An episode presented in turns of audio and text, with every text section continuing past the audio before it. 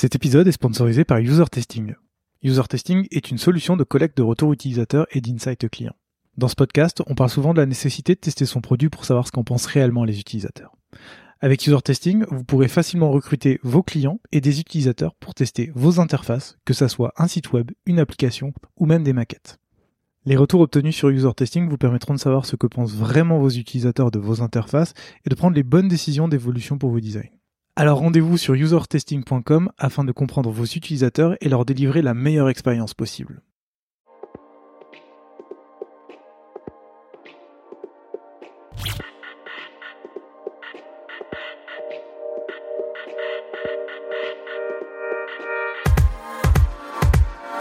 Salut et bienvenue dans Design System, le podcast qui part à la rencontre des talents du design français.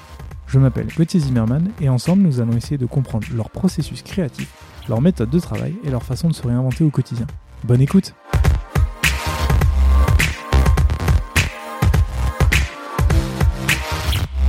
Salut Marine Salut Gauthier Je suis très content de te recevoir aujourd'hui dans, ce nouvel épisode du podcast. Euh, comme tu le sais, puisque tu me l'as dit avant qu'on enregistre, tu as déjà écouté euh, des épisodes, on va un peu parler de ton parcours, euh, découvrir qui tu es, d'où tu viens. Et puis après, on va parler de ton travail de researcher chez Algolia. Et un peu savoir ce que tu fais là-bas et, comment tu travailles. Et on va apprendre à, te découvrir. mais avant tout ça, est-ce que tu voudrais bien te présenter, s'il te plaît? Oui. donc, je m'appelle Marine Dias. je suis actuellement bah, senior user researcher chez Algolia depuis un peu plus d'un an. Et avant ça, euh, donc ça fait 4 euh, ans et demi que je fais de la user research aujourd'hui. Avant ça, j'étais en agence, j'ai fait un peu de freelance. Et, et voilà Et voilà. Alors, euh, bon, on va parler un petit peu de ton parcours, comme je te le disais, parce que avant de faire du freelance et de, la recherche, tu as fait une école de commerce. Et et je vais te poser une question à laquelle j'ai plus ou moins une réponse parce que moi aussi j'ai fait un peu le même parcours que toi, mais c'est comment t'en es venu à travailler dans le design? Par hasard. Comme, comme beaucoup d'entre nous. Est-ce que tu peux nous expliquer euh, comment ce hasard est tombé? Euh, Oui. En sortant d'école, euh, j'ai commencé à travailler à la défense en conseil. D'accord. Et c'était une expérience douloureuse à laquelle j'ai rapidement mis fin et je cherchais juste euh, des gens sympas avec qui travailler mmh. et euh, avec qui faire des, sens, des choses pardon, qui, euh, qui avaient un peu de sens, un peu plus de sens que ce que je faisais là-bas. quand je suis partie de la défense, on m'a dit bon courage, tu trouveras jamais. Et en fait, je suis tombée sur deux personnes, Patrick et Geven, qui montaient une agence de design. Je savais pas du tout ce que c'était le design à l'époque, pour être honnête. Et euh, ils m'ont dit euh, ah bah, il nous faut quelqu'un, euh, t'as l'air pas trop bête, t'as l'air de poser des bonnes questions, on va t'apprendre à devenir user researcher. donc vraiment, j'avais, j'avais aucune idée de ce que je faisais. Je savais juste que hum, le, projet me plaisait et les gens me plaisaient.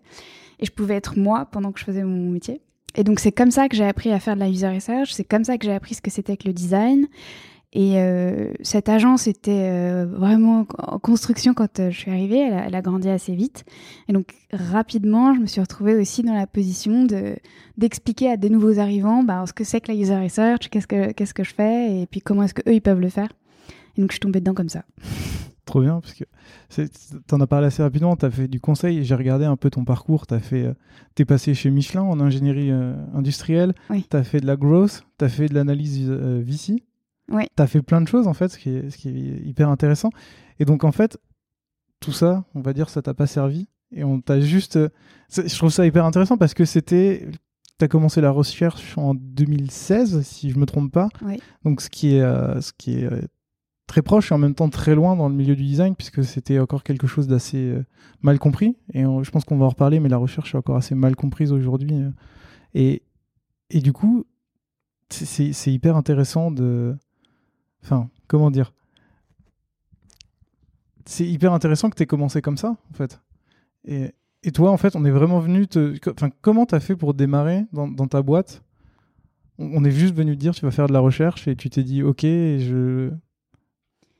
Euh, bah, ça, s'est vraiment passé comme ça, oui. En fait, euh, toutes les choses que j'ai faites avant ne m'ont pas, pas servi. Euh, et on aura peut-être l'occasion d'en reparler, mais le côté école de commerce, je trouve que ça apporte un, un volet très euh, gestion de projet, mhm. que, que tout le monde n'a pas dans les équipes design aujourd'hui, parce qu'on apprend peut-être pas trop ça dans les écoles de design.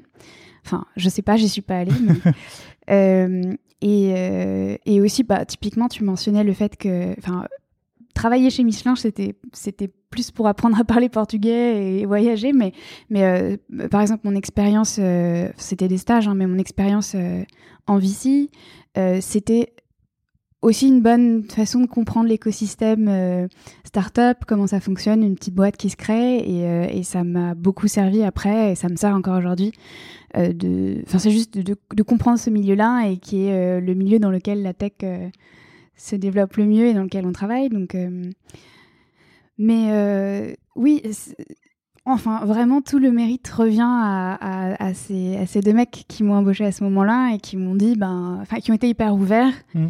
et qui se sont dit que je ferais bien le job et qui m'ont appris vraiment tout from scratch. Alors, euh, euh, je pense que pour devenir researcher, souvent on dit qu'il faut un background un peu euh, en sciences sociales. Donc, j'ai fait de la philo, mais j'ai fait de la philo après avoir commencé à devenir researcher. Et je pense que ça peut servir, mais enfin, je, je, pense aussi qu'il faut avoir une forme de. Comment dire Je sais pas, je devais, être, euh, je devais être curieuse, je devais poser des questions et ils ont su aller tirer chez moi les choses qui faisaient que j'allais, j'allais bien apprendre le métier, mais vraiment, c'est vraiment euh, par hasard. Quoi. Trop bien. Euh, pour, pour, les gens qui nous écoutent et qui ne connaissent pas trop ton métier, est-ce que tu pourrais expliquer ce que c'est qu'un ou une user researcher? Oui, alors il n'y a pas une définition, mais je, vais, je vais donner la mienne, à laquelle j'ai un peu réfléchi. Euh, en gros, mon métier, c'est d'aider les équipes produits à faire des, produits utiles, utilisables. Euh, donc, pour ce faire, je vais déployer tout un tas de techniques, euh, de, méthodes de recherche euh, qui vont me servir soit à découvrir des nouveaux usages, soit à, vérifier ou à comprendre des usages actuels, pour ensuite en faire des rapports et, donner ça en nourriture aux équipes produits, donc aux designers, aux PM, aux développeurs qui vont travailler sur des outils, des services, et pour qu'ils le fassent d'une façon euh, pertinente pour leurs utilisateurs. Pour moi, ce qui est important là-dedans, c'est de se dire que je travaille avec et pour les équipes produits, parce qu'on entend souvent que le user researcher, euh, c'est celui qui est là pour écouter les utilisateurs. Alors oui, c'est vrai, il y a de ça. Enfin bon, il y a aussi euh, regarder dans les, données comment ils comment ils naviguent euh, dans, une app ou dans un truc comme ça. Donc là, on écoute moins, mais on regarde des signaux, des traces qu'ils laissent. Mais je pense que c'est avant tout la finalité de ça, c'est avant tout de faire des produits qui marchent. Donc c'est Super. Je pense qu'on va en reparler sur ton expérience euh, chez Algolia, mais euh, avant j'avais une question qui était plus par rapport à, ton expérience justement en agence. On en parlait avec Jonathan de Maze que j'ai reçu dans, un des épisodes lui aussi travaillait en agence et me disait que euh, le truc qui réussissait le moins bien à vendre, c'est la recherche. Et toi, tu arrives dans une agence où on te recrute et où tu deviens UX researcher dès le début. Donc j'ai une question toute simple, c'est euh, comment vous faisiez, vous, pour réussir à vendre la recherche à des, à, des entreprises? J'ai regardé les entreprises pour lesquelles vous aviez bossé, c'est Thales, euh, la CCI Île-de-France, AXA, BPI, Orange. Euh, plein de grosses boîtes, de grosses entités pour lesquelles normalement on a du mal à vendre de la recherche. Comment vous avez craqué le truc? Euh, La réponse courte, ce serait il y a peut-être beaucoup de, magie. Euh, c'est peut-être la magie de Patrick qui est l'un des l'un des, l'un des, la personne qui m'a appris à, faire ce métier-là. Mmh. Mais enfin, euh, pour, pour être la réponse longue et, plus consistante, ce serait de dire qu'on ne, on ne vendait pas de projet sans recherche. Et donc, euh, euh, par ailleurs, je pense qu'on proposait des, des, missions, on proposait des, on avait une analyse des situations. Euh, voilà, enfin, en agence, on vend des projets, donc on vend, on vend, on, analyse des problèmes et on, dit comment on veut les résoudre, et puis après ça convainc ou pas. Et en fait, c'est juste que euh, nous, systématiquement, on avait une phase de recherche et que c'était, on pliait pas dessus. Mm-hmm. Et en fait, petit à petit, ça, ça prenait. Je, je... On faisait beaucoup de pédagogie aussi sur euh, à quoi ça sert, pourquoi c'est important. Et, et une chose qu'on a fini par un peu systématiser, c'était aussi l'idée de, de, leur apprendre à faire ça et que ça avait un intérêt pour eux d'apprendre à faire de la recherche et plus globalement d'apprendre à faire euh, ce qu'on va dire, enfin tout ce qui va être du design thinking, qui va être mmh. un peu controversé, mais euh, c'était aussi, on leur apprenait aussi une nouvelle façon de travailler. Et donc, je, pense que ça aussi, ça, marchait bien. Un autre aspect, un troisième aspect peut-être, qui est donc premier, on systématiquement, ça faisait partie de la mission, on le faisait pas si on nous disait de skipper la recherche. Euh, deuxième point euh, que je viens de mentionner, c'est le, fait qu'on leur apprenait aussi une nouvelle façon de travailler. Le dernier point, c'est que nos, il n'y avait pas un rôle de user researcher en particulier. C'est-à-dire que c'était pas, je faisais pas que ça. J'étais aussi, j'avais un peu aussi une rôle de, de PM. Et donc, euh, et donc, ben, je veux dire, dans la mission, ils avaient, ils avaient besoin de PM. Et donc, euh, s'ils avaient besoin de PM, ils m'avaient moi. Et s'ils m'avaient moi, bah, il se trouve que je faisais la recherche aussi et que c'était comme ça. Et donc, euh, et c'est, un autre truc aussi en agence. Euh, donc, il y avait des PM et des designers. Et tout le monde était censé savoir faire de la recherche. Donc, tout le monde ne savait pas faire, mais il y avait régulièrement des formations et des, et des rendez-vous et des choses qui se, qui se mettaient en place pour qu'il y ait de la montée en compétences en interne, avec cette idée que alors aujourd'hui, c'est plus du tout le cas chez Algolia, mais en agence avec cette idée que tout le monde devait, euh, que la recherche était quelque chose qui venait nourrir le travail de tout le monde et que tout le monde devait être impliqué là-dedans. D'accord. Donc si je comprends bien, là dans votre agence, euh, c'est toi qui faisais, qui faisait cette montée en compétences auprès des gens, de leur expliquer qu'est-ce que c'est la recherche, à quoi ça sert, pourquoi il faut le faire? oui, on a mis en place. Je, j'animais des je faisais beaucoup je fais beaucoup de veille enfin je lisais beaucoup je faisais beaucoup de veille et donc euh, déjà je partageais beaucoup euh, toute cette veille là euh, que je faisais sur le sujet. Et après on, a organisé une vraie journée de montée en compétences, mais c'était plus des conseils par-ci par-là et des rendez-vous réguliers pour faire des partages un peu de OK, quelles sont les recherches en cours en ce moment dans l'agence, les problèmes qu'on a rencontrés, comment est-ce qu'on a résolu, comment est-ce qu'on les a résolus, comment est-ce qu'on les a pas résolus, qu'est-ce qu'on a appris. Et du coup, je coordonnais un petit peu le partage d'expériences autour de tout ça et, je donnais des conseils sur euh, les recherches en cours. Et, ça, tu le partageais avec vraiment tout le monde dans la boîte? J'imagine que vous aviez des commerciaux? Même avec les commerciaux, vous partagiez ça ou c'était plus au sein de, l'équipe, on va dire, créative? Les commerciaux, c'était les partenaires, donc euh, ils étaient impliqués dans les missions comme. Enfin, on n'avait pas vraiment un rôle de commercial qui faisait que du commercial. D'accord. Euh, oui, c'était partagé à toute l'équipe. Après, euh, par exemple, euh, les points de retour d'expérience, points de partage ne venaient que les gens qui avaient des recherches en cours ou les gens qui explicitement voulaient monter en compétence sur le sujet. Après, systématiquement, moi, je partageais, enfin, je faisais un récap et le mmh. récap, je l'envoyais à tout le monde. C'est bien que tu lis ou tu lis pas tes mails, mais, mais oui, c'était partagé à tout le monde. Je sais que tu as écrit pas mal d'articles aussi. Euh, à ce propos-là. Je les mettrai euh, dans la description de l'épisode parce que euh, ça m'a servi aussi à, préparer cet épisode. Et je trouve que tout, tout ce que tu as écrit est très intéressant, surtout pour les personnes qui veulent apprendre la recherche et qui découvrent petit à petit ce, ce, secteur. après trois ans, si je ne me trompe pas, tu décides de partir pour Algolien. pourquoi? Deux raisons principales. La première, c'est je voulais, euh, pour le dire grossièrement, je voulais passer, passer la user research à l'échelle. C'est-à-dire que je voulais construire une relation avec les utilisateurs, je voulais apprendre qu'ils étaient sur le long terme et je voulais être capable de suivre des usages et de, et de suivre des gens. Et en agence, c'est génial parce que tu vois plein d'users différents, plein de plein d'usages différents parce que des services, des produits qui changent, des contextes de boîtes qui changent, mais tu changes tout le temps. Et donc, tu peux pas, euh, t'as pas une relation avec certains users, tu deviens pas euh, expert un peu, un peu d'un sujet. Et ça, ça me manquait un peu. Je voulais un peu creuser un truc. Aussi, euh, créer une relation plus forte avec les équipes produits et de vraiment faire partie d'une équipe produit et dire, bon, bah, à la fin de quelques années ou quelques mois, en tout cas, ça, c'est mon bébé. Enfin, mm. j'ai participé activement à, à construire l'expérience de ce produit-là. Et voilà. Donc, ça, c'était la première, le premier point. C'était un peu changer de perspective. Euh, ce qui, ce qui, enfin, je pense pas qu'il y ait de bonnes ou de mauvaises situations pour pas, pour pas dire ça comme ça, mais enfin, je veux dire, euh, c'est génial aussi d'avoir une, vraie diversité et voilà, c'est juste à ce moment-là, je voulais voir euh, autre chose, je voulais voir ce côté-là. Et le deuxième point, c'est que hum, je te disais tout à l'heure que j'ai fait de la philo aussi. et j'ai fait de la philo en parallèle de, mon, de, de, l'époque où je vivais, où je travaillais en agence, pardon. Et, le lapsus. Ouais, je vivais en agence. Non, mais c'était, euh, c'était une très belle expérience. Mais... Et j'ai fait un mémoire en particulier sur euh, l'impact, euh, enfin, c'était un, mémoire en philosophie politique et éthique, et c'était sur l'impact, pour le dire vite fait, de l'intelligence artificielle et, sur, sur nous. Enfin, du mm. coup, c'était d'un point de vue éthique et qu'est-ce qu'on qu'est-ce qu'on peut leur faire faire à ces intelligences artificielles-là. Et donc, j'ai pas trouvé grand-chose parce que parce que c'est un sujet difficile, mais c'est un sujet qui m'a un peu introduit à ça et que je trouvais très intéressant. Et je voulais rejoindre une équipe plus technique.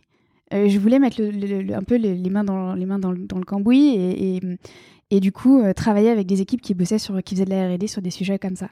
Ce que j'ai trouvé chez Algolia parce que j'ai travaillé euh, et je travaille encore avec la squad qui euh, qui développe toutes les toutes les features AI d'Algolia et donc voilà à ce titre-là je suis je suis servi. Alors pour les personnes qui ne connaîtraient pas Algolia, c'est une société qui a été fondée en 2012 et qui permet en fait à n'importe quelle entreprise de rajouter sur son site internet une recherche pour pouvoir aller fouiller bah, par exemple, Decathlon qui vous utilise, j'ai besoin de chercher une paire de chaussures, je tape dedans, c'est le moteur de recherche d'Algolia qui est derrière. Oui. Est-ce que j'ai plutôt bien résumé? Oui, c'est ça. Ok, super. Ah, avant qu'on parle de toi et de ton travail, est-ce que tu peux nous parler un peu plus d'Algolia dans le détail, qui est euh, combien vous êtes aujourd'hui, dans combien de pays vous vous trouvez, euh, enfin dans combien de pays vous avez des clients et dans combien de pays vous travaillez? Parce que je sais que vous êtes euh, disséminé un peu partout dans le monde. Et que tu nous parles un peu du produit. Tu nous as parlé de ta squad, mais qu'on voit un peu plus l'ensemble du produit euh, tel qu'il est. Ok. Euh, alors, je pense qu'on doit être 300, euh, 300 et quelques maintenant. je ne veux pas dire de bêtises, mais il doit y avoir au moins 150 développeurs, enfin une équipe product development, donc l'équipe produit et les développeurs qui, qui, comptent pour une bonne part des effectifs. On a le bureau principal qui est à bureau principal parce que le plus gros en fait, et qui a toutes les, tous les développeurs, toute l'équipe produit qui est à Paris. Euh, ensuite, on a le, le, siège à San Francisco, on a d'autres bureaux aux États-Unis, on a Atlanta, on a New York. J'espère que j'en oublie pas. On a, on a, un bureau à Londres et, euh, et, on a aussi un bureau à Tokyo. Je crois qu'il y a une personne, je sais pas. euh, après, pour ce qui est de où sont nos clients, vraiment un peu partout dans le monde, principalement aux États-Unis, en France, en Inde, mais vraiment un peu partout.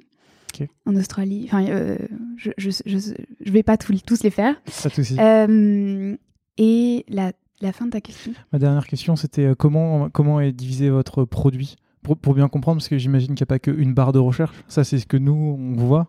Mais qu'est-ce qu'il y a derrière? Alors, derrière la barre de recherche, il y a une dizaine de squads qui s'occupent chacune de, de, d'un morceau différent parce qu'en fait c'est un produit euh, technique assez complexe. Donc on va avoir euh, donc je mentionnais la squad qui s'occupe de de, de, de la R&D de tout ce qui va être les features euh, AI il y a la squad d'analytics il y a la squad qui s'occupe de tout ce qui est personnalisation on va y avoir la squad qui s'occupe de tout ce qui est NLP et donc NLP c'est-à-dire NLP, c'est Natural Language Processing, ou enfin, je dois, je dois peut-être mal le dire, mais en gros, c'est tout ce qui s'occupe de, de, de, du traitement euh, de, texte et de comprendre euh, ce qui est de comprendre ce qui est dit, ce qui est tapé et comment est-ce qu'on qu'est-ce qu'on renvoie. C'est tout, tout, ce qui va être lié à la à la relevance textuelle, à la pertinence textuelle. Ok, très clair. Et euh, au sein de toutes ces squads, comment je vais peut-être d'abord te poser une autre question. Toi, tu appartiens à l'équipe design? Ou tu es dans une équipe encore Alors, historiquement, la recherche et le product design vivaient à côté. Aujourd'hui, on a un directeur of product design and research qui s'occupe des deux équipes. Mais on est très très, enfin c'est vraiment une équipe sœur. On est très très proche et je travaille beaucoup beaucoup avec les product designers. Ok, euh, du coup, toi aujourd'hui, tu travailles avec les product designers. Euh, j'ai cru comprendre que tu avais une collègue qui était aussi à San Francisco. Donc, euh, est-ce que c'est la seule personne qui est à San Francisco dans l'équipe design ou est-ce que, en fait, j'aimerais bien comprendre comment vous travaillez au sein de la, au sein du design, vous les, les researchers? C'est une très bonne question. On est, on est, euh, euh, je sais pas, 6-7 product designers, euh, deux user researchers et en face il y a, je sais pas, une dizaine, une douzaine de PM. Donc, comment est-ce qu'on travaille? Donc, il les, designers sont affectés à une squad. Et donc, travaille main dans la main avec un PM. Il y a des PM qui n'ont pas de designer, du coup, si on fait les maths euh, tranquillement. Et, euh, et ensuite, euh, la user research, donc Marlene et moi, Marlene qui est à San Francisco, on se répartit les besoins en recherche qu'il y a dans les différentes squads. Et donc, oui, effectivement, elle, c'est la seule qui se trouve, qui se trouve aux États-Unis dans, dans l'équipe design, mais aussi dans l'équipe produit. Ce qui peut être un peu difficile pour elle peut-être, mais surtout, enfin, ce qui a un vrai avantage parce qu'on a quand même bah, notre siège qui est là-bas, euh, on a pas mal de clients, enfin, la, grosse majorité de nos clients sont là-bas, donc c'est aussi bien d'avoir euh, un pied, un pied aux États-Unis. Ok. Et tu parlais justement de tous ces besoins de recherche. Comment vous vous établissez là où vous avez besoin de, recherche? Et après comment ça se passe vous En fait, à quel moment quand on vous dit on a un besoin de recherche, vous intervenez? Euh, On itère beaucoup là-dessus. Euh, mais en gros, pour répondre à cette question, j'ai besoin de, t'expliquer un peu comment l'équipe produit elle fonctionne. Je t'en prie. En gros, tous les euh, quarters, on a un, rendez-vous qui change de nom de quarter en quarter, mais on a un rendez-vous qui en ce moment s'appelle kick-off kick-off meeting, kick-off week, où chaque squad se met d'accord sur, euh, enfin, fait le bilan un peu de ce qui a été fait, euh, identifie ce qu'elle a envie de faire pour le quarter qui vient et se met en gros d'accord sur des objectifs à atteindre euh, sur le quarter. Et en fait, je me permets de te couper quand tu dis que les, entre les, les, entreprises, pardon, les, les, équipes se mettent d'accord sur ce qu'elles voudraient avoir. Est-ce que c'est en termes de nouvelles features ou est-ce que c'est en termes de problèmes utilisateurs? Ça dépend un peu. mais enfin il y a beaucoup de problèmes qui sont déjà identifiés euh, de différentes façons parce que bah, on, a, enfin, on a un backlog euh, qu'on épuise, euh, qu'on épuise au rythme auquel on l'épuise. Donc il y a plein de sujets qui sont déjà pré-identifiés. Il y a des sujets qui sont hérités de quarter en quarter. Donc ça dépend un petit peu. Mais en gros, ils se mettent d'accord sur en gros ce qu'ils veulent, ce qu'ils veulent faire. Et en fonction de ça, soit les PM, les designers identifient d'eux-mêmes des besoins et ils disent ah bah si je sais pas, si euh, si s'il faut que je fasse ça ce quarter, ou alors euh, si ce quarter je travaille euh, sur ce projet dans, dans, dans l'idée de lancer une nouvelle feature dans, dans un an par exemple, je vais avoir besoin d'informations sur mes users, je les connais pas. D'accord. Ou alors on se dit qu'on va itérer, là par exemple les analytics, ils ont beaucoup itéré sur et ils itèrent encore sur tout un tas de choses. Par exemple, comment est-ce que tu fais pour comparer deux segments de données euh, voilà, bon, bah, comment est-ce que tu fais pour comparer dans les analytics? On va se dire que sur un quarter, on va, on va essayer d'itérer dessus et d'arriver à quelque chose de mieux que ce qu'on a aujourd'hui.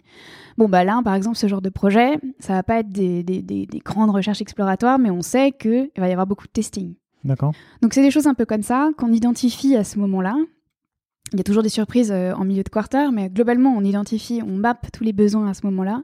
Parfois, nous, en fait, on, se rend euh, dans ces meetings où on dit où la grande messe est dite pour chaque squad et où nous, on se rend compte que, en fait, il y aurait des besoins qui n'ont pas été identifiés. Ça arrive aussi. D'accord. Et donc, la plupart du temps, ça se passe comme ça. Et ensuite, nous, on a notre, notre, backlog à nous de problèmes à, euh, à résoudre euh, et, on dit, bon, bah, celui-là, il est prioritaire ou pas selon XY, euh, enfin, XY non, en fonction de ce qui est euh, critique et de l'effort que ça va nous demander. En fait, plus l'impact pour la boîte sera important et, et, l'effort en face raisonnable, plus, plus ça va être fait. Une matrice assez classique comme ça. Donc ça, c'est la façon dont ça se passe de façon, on va dire, classique. Et après, moi, en plus, j'ai toujours un temps dédié, donné par quarter pour le, les projets entrants et les projets entrants euh, qui arrivent, c'est souvent du testing, on n'y avait pas pensé. Et voilà, il y a très souvent en fait des tests qu'il faut faire hmm. ou euh, du conseil sur euh, comment comment conduire des tests parce que les designers aussi sont à même de, de, le faire parfois ou on le tente. et là, récemment, ce qu'on essaye de pousser et de faire un peu plus, c'est de monter nos propres projets, c'est-à-dire de dire, OK, on se rend compte que Là, c'est le cas du projet sur lequel je suis en train de travailler. Euh, ben, on se rend compte que dans l'équipe design, on a besoin, par exemple, de retravailler euh, la sidebar ou de retravailler la façon dont le dashboard euh, est organisé, admettons. Euh, on se rend compte qu'il y a de plus en plus de PM qui veulent euh, mettre des choses dans le dashboard. On se rend compte qu'on a de plus en plus de clients. Bon, bah, en tant que user researcher, on peut se dire c'est le moment d'aller voir nos utilisateurs, de faire le tour de nos stakeholders internes et de se demander comment est-ce qu'on comment est-ce qu'on fait une nouvelle version de tout ça ou comment est-ce qu'on retravaille tout ça. Donc là, on essaye un peu de pousser des sujets où on se rend compte qu'en termes d'usage, notre produit, il arrive un peu euh, en bout de course et il aurait besoin de, il aurait besoin de changer. Ça aurait besoin d'être un peu mis à jour. Mais après, ça, c'est des projets un peu plus. Enfin, ça peut faire consensus quand tout le monde est d'accord. Mm. Et après, c'est une question de bien mettre tout le monde d'accord. Euh, mais c'est des projets plus difficiles à pousser parce que pas toujours aligné avec l'urgence opérationnelle qu'on peut connaître. Bien sûr. Tu, tu, as parlé un tout petit peu des product designers. Donc, vous, qui, enfin, des product designers qui peuvent faire de la recherche. Du coup, quelle est la différence entre ton rôle à toi et le rôle des product designers qui euh, sont là aussi pour faire, normalement font un peu de recherche aussi Qu'est-ce qui vous distingue? Euh, Déjà, moi, je suis, je suis dédiée à ça. Euh, alors que, je t'ai dit, on a en gros deux fois plus de PM que de designers. Donc, dire qu'ils n'ont pas le temps, c'est peu dire. ensuite, il y a quand même une expertise qui fait que peut-être pour moi c'est plus rapide, ou en tout cas j'ai moins peur, ou, euh, et, euh, et, donc je peux les accompagner aussi euh, plus rapidement pour récolter du feedback plus, plus vite, de meilleure qualité. Et un truc que j'ai beaucoup fait depuis que je suis arrivée chez Algolia, c'est essayer de les faire monter en compétences ou de les rassurer sur le fait qu'ils savaient faire pour, pour aussi... enfin, parce que moi je suis dédiée à ça, et donc la différence bah, c'est que a priori je suis censée savoir faire et que hum, et que euh, j'ai du temps pour. Après, euh, je, viens, je viens de te parler de projets qu'on aimerait pousser parce qu'on se rend compte qu'en termes d'usage, il y a besoin ou des choses comme ça. si on va avoir le temps de faire ce genre de projet, ça veut dire qu'on peut pas être tout le temps en train de répondre à tous les, aux moindres besoins qu'il peut y avoir. Donc, comment est-ce qu'on utilise intelligemment le temps des user researchers? C'est aussi une problématique à laquelle j'ai beaucoup réfléchi ces derniers temps. Et donc, du coup, euh, faire monter en compétence l'équipe product design sur du testing, par exemple, du usability testing quand tout le monde n'est pas à l'aise ou quoi. Aligner les standards pour que la qualité soit bonne, c'est un truc aussi que j'ai pu faire. Est-ce que c'est quelque chose que tu fais aussi avec les product managers? Euh, Oui. Après, les product managers, oui. Après, j'ai le sentiment peut-être qu'ils sont un peu plus loin. Il y en a beaucoup qui, ont, qui font leur propre recherche, hein, qui font leur propre. Euh, qui... Chez Algolia, les product managers sont encouragés à discuter avec euh, très régulièrement avec des customers pour pas perdre le fil et tout ça. Donc, ils ont déjà un peu leur. Euh, ils le font. Comment ça fait comment, comment vous faites pour éviter justement que ça, ça court-circuite un petit peu ton, ton parcours à toi de recherche? Parce que j'imagine, euh, avant, j'étais product manager et euh, malheureusement, le cerveau humain est fait de telle sorte à ce qu'on ait plein de biais qui sont parfois très mauvais pour la recherche, du type j'ai une idée et je vais faire de la recherche et je vais juste démontrer que j'ai raison. Mm. Euh, toi, j'imagine que tu es plus là pour mettre de la distance. Donc, comment vous faites pour éviter enfin, cet overlap où le product manager va arriver et va dire non, mais j'ai déjà fait ma recherche, j'ai pas besoin de toi, j'ai tout ce qu'il me faut?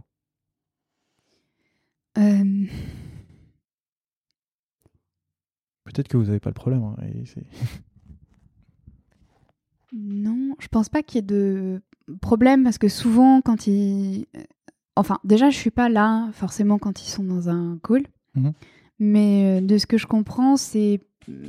Ils vont avoir des questions précises ou alors, enfin, souvent ils sont sollicités pour, euh, par, les, par les sales ou par des CSM pour participer à des calls parce que euh, les clients vont avoir des questions et donc ils en profitent pour probablement bah, poser les, les leurs. Euh, mais enfin, ça ne. On m'a jamais dit euh, j'ai pas besoin de toi, j'ai déjà fait ma propre recherche. Enfin, après, quand il y a des, besoins spécifiques sur des problématiques données, ils font appel à moi. C'est juste qu'ils vont pas faire appel à moi à tout bout de champ et que ça leur arrive régulièrement de discuter avec des, des utilisateurs. Et je pense que ça fait partie d'une hygiène euh, de PM. Je vois pas du tout comme un court-circuitage. Donc on va dire que toi, tu es plus là, eux vont parler avec eux et vont se nourrir de ça, et après ils vont venir te voir pour euh, pousser la, réflexion pour euh, savoir si, euh, par exemple, la discussion qu'ils ont eue avec un utilisateur est vraiment partout, enfin, est, partagée par tes utilisateurs. C'est plus comme ça? Alors on partage, enfin on partage pas, pas forcément directement, mais en tout cas tous les retours utilisateurs sont censés être renseignés dans Product Board, qui est un outil euh, de, gestion de roadmap, de ce que je comprends. Enfin, c'est là où on envoie euh, tous, les, retours utilisateurs qu'on a, et ensuite ces, retours utilisateurs sont processés, euh, et, donc les différents PM qui gèrent leurs différentes roadmaps dans cet outil-là vont être capables d'accrocher à chaque partie de leur roadmap des feedbacks pertinents. Et donc du coup, il y a un espèce de partage comme ça qui se fait autour des, autour des retours. Donc c'est pas forcément qu'on va on va en parler, hmm. mais euh, on a un endroit commun où mettre euh, les infos. Ok, c'est hyper intéressant. Euh, Chouette. Et donc, je vois bien que dans la partie produit, c'est assez simple et c'est plutôt sain et normal d'avoir toute cette recherche, cette volonté d'aller voir les utilisateurs. Est-ce que euh, c'est quelque chose aussi que tu évangélises beaucoup au sein de l'entreprise en dehors du produit? D'expliquer ce que c'est que la recherche, pourquoi vous en faites, pourquoi c'est important? J'essaye. Alors, en dehors de l'équipe produit, enfin, déjà, l'équipe l'équipe technique, oui, c'est sûr. Enfin, l'équipe produit et l'équipe technique sont très proches. On a, on a l'équipe, enfin, c'est peut-être classique, je sais pas, mais l'équipe euh, product development chez nous, c'est mhm. vraiment euh, bah, tous les devs euh, et, et, tout, et tout, tous les PM, tous les designers et researchers. Donc avec eux, oui, j'essaye un maximum de communiquer sur ce que je fais dans cette, optique-là. C'est-à-dire de dire, OK, je lance une recherche, je vais faire un petit, euh, je vais faire 10 minutes de présentation euh, dans l'équipe des Customer Success Managers pour leur dire que je suis en train de travailler là-dessus. Euh, ça va aussi m'être utile parce que j'ai besoin d'eux pour contacter certains users et tout, mais j'essaye un maximum de parler de ce qu'on fait et, de ce que fait la recherche pour montrer que ça a un impact et pour que ça grandisse.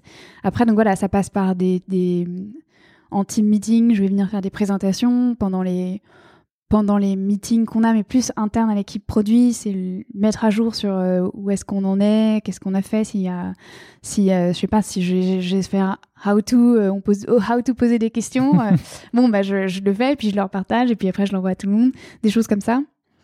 j'ai fait aussi à deux reprises des, chez Algolia, on a un truc qui s'appelle les show and tell, qui est animé par John, et, euh, et, en gros, show and tell, c'est n'importe qui se pointe et euh, bah, raconte euh, un truc intéressant qu'il a appris ou qu'il a fait, voilà, et, est censé apprendre quelque chose à toute la boîte. Et donc ça m'est déjà arrivé d'aller présenter, bon bah, comment est-ce qu'on comment est-ce intègre les feedbacks dans dans la roadmap Algolia ou comment est-ce qu'on fait du test, comment on fait des trucs comme ça.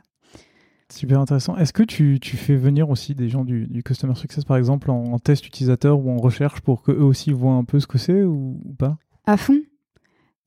Euh, alors, euh, plusieurs choses. Les tests ou les choses comme ça, euh, c'est pas toujours possible, mais quand c'est possible, moi j'aime bien qu'il y ait des, des observateurs. Donc, le coup du tu euh, t'enfermes une squad, enfin c'est pas forcément un Customer Success Manager, je vais y venir, mais t'enfermes une squad dans une pièce et tu leur retransmets euh, le, test que toi tu es en train de faire dans une autre, ça je trouve ça très marrant et, euh, et ça aide beaucoup à divulguer un peu, à montrer ce que, ce que ça fait et à ouvrir les yeux, à prendre en compte les retours utilisateurs beaucoup plus, beaucoup plus activement. Donc ça c'est, ça c'est marrant.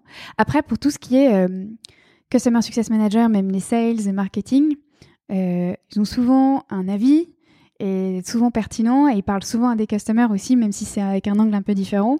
Donc un truc que j'aime bien faire avec eux et qui, a, qui, crée énormément de valeur pour l'équipe produit, c'est de leur faire tester euh, les mock-ups sur lesquels on travaille. C'est-à-dire qu'avant d'aller trop loin dans la réflexion, quand c'est, on valide pas du tout le besoin là, on n'est pas avec des vrais utilisateurs, donc euh, c'est vraiment du usability. Est-ce que tu as compris que tu pouvais cliquer sur ce bouton et que c'était vraiment des trucs un peu euh, voilà, on valide pas le besoin, mais on valide juste que c'est utilisable. Et donc euh, le faire avec eux, leur proposer les différentes itérations auxquelles on réfléchit, c'est super parce que, alors du coup, ils vont pas, ils, ils pas des utilisateurs faire du feedback, mais c'est eux qui nous en donnent. Mais euh, ils sont impliqués directement dans, euh, le processus de dans, dans, la création du produit. Et ils ont des super idées. Euh, et donc ça les rapproche un peu de, ça les rapproche un peu de nous et, et, et par la même occasion, bah, ils voient comment ça se passe la recherche parce qu'ils sont euh, cobayes, on va dire, ils sont utilisateurs. Est-ce que c'est ça que tu appelles le testing corner? Oui, c'est ça. C'est ça. C'est en gros euh, tous les. Avant c'était un mercredi sur deux, maintenant c'est tous les mercredis. Enfin, avant c'était un mercredi sur deux, c'est devenu tous les mercredis.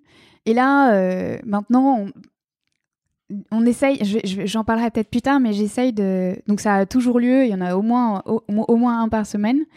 Euh, mais j'essaye d'automatiser les tests autrement. Mais ça nous a beaucoup servi parce que ça permet d'avoir un feedback pour, pour, pour, pour, les, pour la question qu'on se pose assez, assez suffisant, assez qualitatif. Après, si on a besoin de valider un besoin ou si on a besoin de se. Enfin, ou avant de lancer un prod, on va aller voir des vrais utilisateurs. J'encourage pas du tout à pas avoir des utilisateurs. Euh, mais c'est, ça a été très utile pour rapprocher les équipes et pour, aussi pour familiariser euh, et systématiser euh, le recours aux tests. et ouais, faire en sorte qu'il y a un appétit plus grand pour, pour, pour le test, une culture, une culture de, de, recherche plus grande. Donc ça veut dire que toutes les semaines, tu mets un message dans ta boîte en disant aujourd'hui on va faire des tests, et venez, inscrivez-vous, et toi tu, tu fais des tests utilisateurs, enfin on va dire des tests pré-utilisateurs ou en interne, juste pour voir si, si, les maquettes sont bonnes et si ça marche bien. C'est hyper intéressant. Alors avant, ça, avant c'était euh, quand dans un monde euh, pré-Covid, ça se passait euh, dans la salle où tout le monde, enfin tout le monde va prendre son café et manger un truc et discuter et faire une pause. Donc c'était très très rigolo parce que je je, je pense que la, la personne qui s'occupe des bureaux euh, devait peut-être pas aimer ça tout le temps, mais je volais un peu les crêpes euh, qui étaient euh, sur, où je volais, les trucs qu'il y avait à manger, je les mettais à côté de moi et je disais tu veux une crêpe, ouais, bah viens faire le test avec nous. Et donc c'était marrant, il y avait souvent plein de gens qui venaient voir. Bon après ça, en termes de le stress que tu mets sur l'utilisateur, c'est pas terrible, mais il y a souvent des gens qui venaient voir comment ça se passe un test, qu'est-ce que les gens disent. Enfin, c'est toujours sympa quand un head of quelque chose qui passe et qui dit ah c'est intéressant, tu testes ça, mais moi aussi je vais participer. Donc c'était assez cool. Après, euh, dans un monde post-Covid, euh, au début, j'ai voulu. Donc, c'était un peu à la volée, tu vois. J'appâtais le chaland avec de la crêpe. C'est sûr que c'est un peu plus compliqué à distance. Et à distance, c'est un peu compliqué. Alors, euh, ce qu'on faisait, c'est au début, je, demandais des volontaires et en fait, maintenant, je ping juste des CSM, des, gens qui sont customer facing et je leur dis est-ce que tu as 30 minutes Je te montre un truc et du coup, je, voilà, je boucle, je boucle l'agenda comme ça. Et en fait, c'est terriblement efficace parce que bah, le lundi, enfin j'ai même pas besoin de faire de la pub. Enfin, c'est-à-dire que les designers ou les PM viennent me voir, ils me disent est-ce qu'on peut passer ça en testing corner? C'est devenu un truc euh, qui existe. Et donc, euh, oui, bien sûr. Donc, ils me montrent et puis euh, on, voilà, on regarde rapidement ce qu'ils veulent vérifier. On fait une liste des hypothèses qu'ils veulent valider. Voilà. Et puis, une fois qu'on a validé cette hypothèse et qu'on a, on a, on a globalement, on s'est mis d'accord sur un protocole, et ben, je, je book en général, ça a lieu le mercredi matin, et le mercredi à midi ou le mercredi en fin de journée, c'est fini. Ok. Euh, j'en profite pendant que tu en parles. Tu, parles de déterminer les hypothèses. Comment, euh, comment vous faites justement pour déterminer ces hypothèses et pour euh, créer votre plan de test bah, En gros, j'essaie de me rappeler, l'un des derniers tests que j'ai pu faire, c'était sur... ah oui. Donc on a une, on a une feature qui te permet de créer des règles pour euh, réagencer, on va dire, les résultats de recherche en fonction de, ben, je sais pas, euh, tu es, en train de faire des promos sur les t-shirts blancs, et donc quand quelqu'un tape t-shirt, tu veux qu'en premier apparaissent euh, les trois t-shirts qui sont en promo. Voilà. Et donc, tu as un outil qui te permet de le, faire. et donc là, il fallait qu'on teste juste une, une, itération qui est que tu peux sélectionner plusieurs résultats en même temps pour les déplacer et les mettre où tu veux. Et ben, du coup, je, regarde avec le PM et avec le designer, ok, qu'est-ce que tu veux vérifier? Bah, Ils veulent vérifier que euh, le, le, mode multi-select, euh, les gens le trouvent, les gens comprennent qu'il faut cliquer là. Une fois que tu as cliqué dessus, euh, ils comprennent comment ça fonctionne, ils comprennent comment déplacer les éléments. Et donc en fait, on revoit ensemble les trucs qu'ils veulent. Ils disent, bah, je veux qu'ils comprennent ce bouton, je veux qu'ils arrivent à faire telle tâche, et je veux qu'ils comprennent que quand ils l'ont fait, ils peuvent revenir en cliquant là. Et donc en fonction de ça, le protocole on va définir des tâches et on va demander, ok, euh, tu veux, euh, bah, enfin, je ne sais pas, il va y avoir des questions, par exemple, ce bouton, à ton avis, euh, qu'est-ce que c'est? Et puis après, des tâches, tu dois déplacer. donc le test qu'on avait fait, c'était avec des Pokémon, donc tu dois mettre Pikachu et Raichu en première position. Comment tu fais? Et donc on regarde s'ils y arrivent et voilà. Et après, on est capable de dire ça marche, ça marche pas pour telle ou telle raison. Trop bien. Vous réussissez à éviter. Comment tu fais pour éviter justement tout ce qui est euh, les biais, d'essayer de, confirmer ou pas? Comment tu. Tu vois, c'est un problème aussi que moi je rencontre en tant que product designer, c'est que à la fois je suis jugé parti. À l'heure actuelle, nous on n'a pas de, user researcher chez nous. Donc, euh, ben, tu, fais le test, tout le monde sait à peu près ce que tu veux tester, comment tu veux le faire, et donc tu essayes de pas induire, mais tu sais que dans ta façon de tourner les choses, comme tu as travaillé dedans, tu, tu vas tourner les mots d'une certaine façon. Euh, tu vas indiquer euh, d'une certaine façon pendant les tests quand il y a quelqu'un qui va galérer. comment vous faites, vous, pour justement éviter tout ça et faire en sorte que le résultat soit le plus, euh, neutre possible? Mm. on n'enlève jamais les biais, mais Bon, déjà, les gens ne savent pas ce qu'ils viennent tester. Enfin, je leur, on leur dit pas, là, on va tester le multiselect. Sinon, quand on leur demande qu'est-ce que c'est ce bouton, ils vont peut-être bien dire que c'est un multiselect. Donc voilà, on ne dit pas forcément, on n'explicite pas trop. ensuite, moi, ce que j'aime bien dire, c'est que pendant un test utilisateur, le moins j'en dis, le mieux ça se passe. C'est-à-dire que, enfin, limite, c'est un peu radical, mais limite mon protocole idéal, c'est euh, bon. Euh, est-ce que tu sais où, on ouvre, on ouvre une interface. Est-ce que tu sais où tu es? Bah oui, je me ou alors, enfin, je me rends compte que je suis dans telle partie de mon, je suis dans les analytics du, dashboard. Euh, je regarde cette date là. Et, et, limite, je, je, leur donne juste une tâche et je leur dis plus rien, je les laisse se débrouiller et je leur dis ok, bah qu'est-ce que tu peux faire, tu vois. Et là, je vois s'ils peuvent le faire. Alors ça marche pas s'il y a vraiment plein de trucs à faire et que moi je veux juste tester un petit truc, mais à la rigueur, je vais leur dire est-ce qu'on peut se concentrer sur cette partie-là et qu'est-ce que tu peux faire? Et ça c'est et je dis rien. Bon après ça, ça marche pas parce que bah, il y a des moments où on veut tester des choses assez précises, donc il faut qu'on donne des scénarios de test où où on sait qu'il y a des pièges, enfin où on sait qu'il y a des risques que ça foire. Mais bon, globalement, en enlevant tous les, tous les, en enlevant les questions biaisées, donc en ayant des questions le plus neutres possible, c'est-à-dire des questions où on te demande pas si c'est bien ou si c'est pas bien, donc en gros, enlever tous les adjectifs, euh, c'est peut-être une façon de le faire. Et en, parlant le moins possible, en, profitant beaucoup des blancs, en demandant pourquoi les gens font ce qu'ils. Enfin. Euh, ouais, alors attends, je, vais essayer de faire une synthèse de ce que je viens de dire. Parler le moins possible et expliquer le moins possible euh, de choses tant que c'est pas nécessaire. Par exemple, si quelqu'un n'a pas compris où il se trouve et que c'est crucial pour euh, avancer dans le test, il faut lui dire au bout d'un moment, mais on a, compris que c'était pas clair, donc on passe, passons à la suite du test. Donc du coup, euh, en dire le moins possible sur euh, ce qu'on veut faire et ce qu'on veut tester. Laisser les personnes un peu se débrouiller toutes seules dans le, dans, le cadre qu'on leur donne, en leur donnant des tâches, mais sans, sans, sans, sans préciser comment faire, etc. Quand on pose des questions, éventuellement, déjà poser les questions plutôt à la fin, euh, comment ça s'est passé, qu'est-ce que tu en penses, etc. Mais euh, enlever toute notion de jugement de valeur dans, les, dans ces questions-là. Et enfin, peut-être le dernier truc, c'est essayer de, rebondir uniquement sur ce que les personnes ont fait. Pourquoi tu as fait ça? Qu'est-ce que tu pensais faire? Qu'est-ce que qu'est-ce que tu voulais dire? Je sais pas si c'est satisfaisant comme réponse, mais c'est très satisfaisant parce que c'est intéressant d'avoir ton, ton point de vue de comment toi tu le fais. Euh, tu vois, moi par exemple, j'ai pas le temps de toujours faire des tests utilisateurs, donc j'utilise euh, bah, des outils comme Maze, on en a parlé tout à l'heure, et en fait, ça brouille un peu ce que tu es en train de dire. C'est un peu à, l'encontre parce que c'est de, la synchrone, donc du coup, bah, tu poses une question et c'est tout. Mais en fait, tu sais pas ce que pense la personne, tu, tu peux pas essayer de, lui demander le pourquoi qui est hyper important.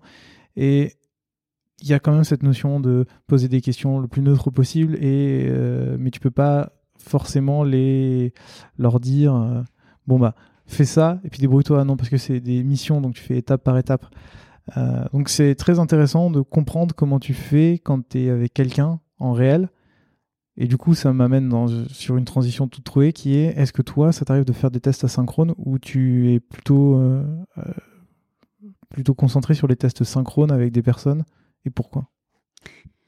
Oui euh, on en a fait et, euh, et, là, une des choses sur lesquelles je travaille, c'est comment est-ce qu'on peut en faire plus? Euh, parce que en fait, ce que tu viens de dire, c'est très vrai. Enfin, il y a des limitations. Là, synchrone, tu peux pas être là pour rebondir.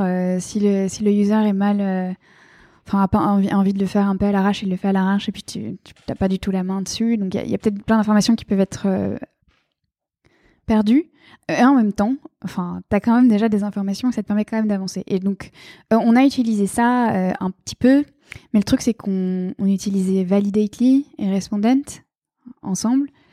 Euh, et en fait, on a résilié notre abonnement parce qu'on l'utilisait pas assez et qu'il n'y avait pas cet appétit vraiment pour faire du test.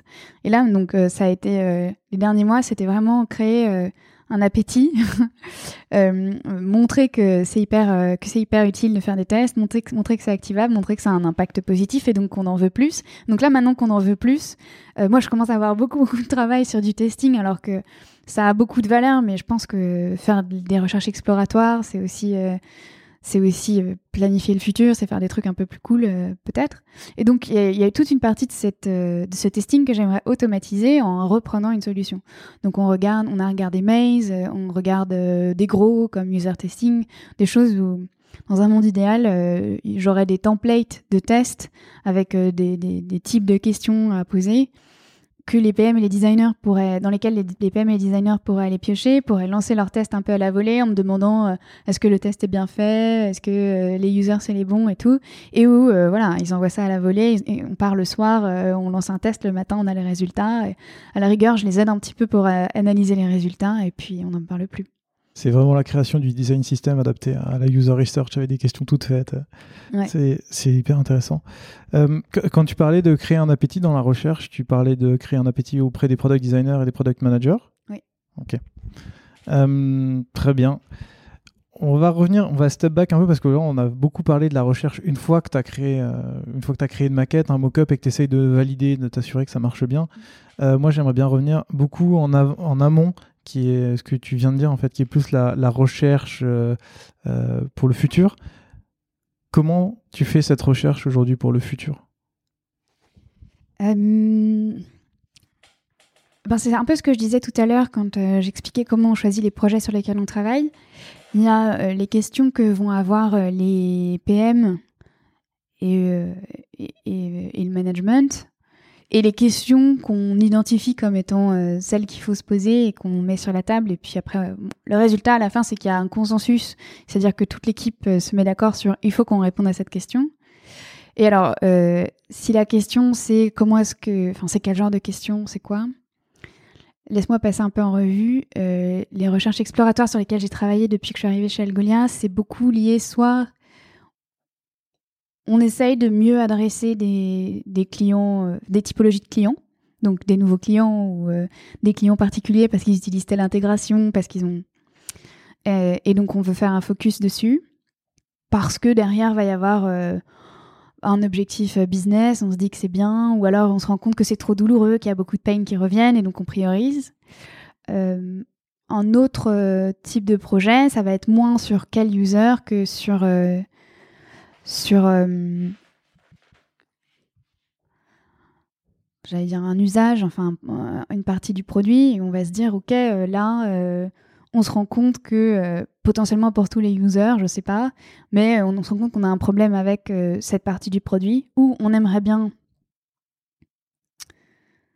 ou on aimerait bien ouais, étendre l'usage de personnalisation à plus d'utilisateurs. Voilà, voilà. Typiquement, euh, on, a, donc on a la personnalisation. Donc, euh, euh, aujourd'hui, personnalisation, il y a vraiment un accompagnement de la part d'Algolia quand tu veux mettre ça en place sur ton moteur de recherche.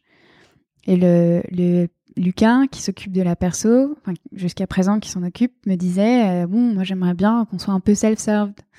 Bon, bah, comment est-ce que tu donnes accès à perso à comment tu changes en fait le produit un petit peu. Et donc c'est ce genre de questions qui vont ensuite euh, trigger euh, tout un tas de tout un tas de tout un tas d'actions, d'activités. Le, truc, le dernier truc avec lequel je la dernière façon dont j'ai structuré une recherche exploratoire, c'est la première fois que je fais ça, donc je teste un peu, mais euh, c'est-à-dire que j'ai découpé ça en research chunks. Donc, euh, euh, c'est juste ce que je fais d'habitude, mais c'est juste que je, je, j'en parle différemment et surtout je le time. Euh, le planning est très clair et voilà. Et donc un chunk, un chunk, c'est quoi? C'est une partie de l'étude exploratoire. Donc ça va être faire un audit de l'existant, ça va être faire récolter toute la connaissance qu'on a en interne, faire une data analyse, faire un machin, recruter, gna gna gna gna gna. Donc je découpe tout ça et à la fin, j'ai des livrables qui sont super clairs et je dis ok à la fin de, euh, de la data analyse, j'aurai répondu à ces questions-là, ces questions-là, ces questions-là, et ça va m'aider à débloquer les chunks suivants. Et donc ça, ça permet de donner beaucoup de visibilité sur... Parce que l'exploratoire, en fait, c'est très flou. On a un peu l'impression qu'on se jette dans le vide et... Euh, et on ne sait pas forcément ce qu'on va trouver. Et, euh, et bon, donc l'idée, c'est de, j'essaye de créer un cadre qui rassure et qui montre qu'on avance et qui aussi, moi, me permet d'être de, super structuré sur euh, comment j'avance aussi. Euh, et donc, bon, bah, le point de départ, ça va être toujours de voir ce qu'on a en interne et de bien clarifier avec les personnes, euh, les PM, que je vais nourrir, qu'est-ce qu'ils veulent savoir, de quoi les designers, de quoi ils ont besoin. Euh, là, euh, avant de partir, j'ai fait ça encore euh, la semaine dernière. Je suis allée voir un product designer. Je sais que j'ai une série d'entretiens qui m'attend la semaine prochaine, et je lui ai dit, bah écoute Alexandre, la semaine prochaine j'ai plein d'entretiens. L'un des outputs de ma recherche, c'est de nourrir ta réflexion sur ce sujet-là et sur l'expérience des features sur lesquelles tu bosses. Quelles sont les questions que tu te poses? Et donc voilà, c'est donc c'est des besoins par rapport à des usages qui évoluent ou des users qu'on adresse mal ou qu'on adresse euh, ou, qu'on veut adresser mieux, enfin, ou des nouveaux ou des nouveaux users. Et, euh, et ça se lance en étant déjà avec un alignement interne et en et en étant très clair sur ce qu'on va livrer, à qui on va livrer et de quoi ces personnes-là ont besoin, du coup. Ok, très clair, merci beaucoup. Euh, tu as parlé un peu de la data. Toi, en tant que UX researcher, est-ce que tu fais de la data? Est-ce que tu vas fouiller la data? Est-ce que tu utilises des outils, euh, par exemple, comme Ojar, où tu vois comment les gens interagissent avec le produit? Est-ce que c'est quelque chose qui fait partie de ton métier ou c'est quelque chose qui est plus laissé à des product data analystes ou... Euh, ça m'intéresse beaucoup le sujet de la data. Euh, je considère que ça fait partie de mon métier. Après, euh, si aujourd'hui on n'a pas euh, un data analyst dédié euh, pour nous aider sur les sujets de recherche, si demain ça arrivait, ce serait une très bonne nouvelle et je serais très contente de travailler avec cette personne. Donc aujourd'hui, je, je, fais mes propres études, je fais mes propres études, mes, mes propres data analyses. ça pourrait être mieux fait, peut-être, mais disons que c'est déjà, en fait, pour moi, ça a peut-être évolué euh, aussi euh, en progressant dans ce, sujet-là, mais pour moi, la data analyse, c'est un très bon starter pour te dire on est où là, il se passe quoi? Enfin, du coup, qui fait quoi en ce moment Ils sont où Ils cliquent où euh, Ils partent où Ils passent du temps où Et c'est qui ces gens?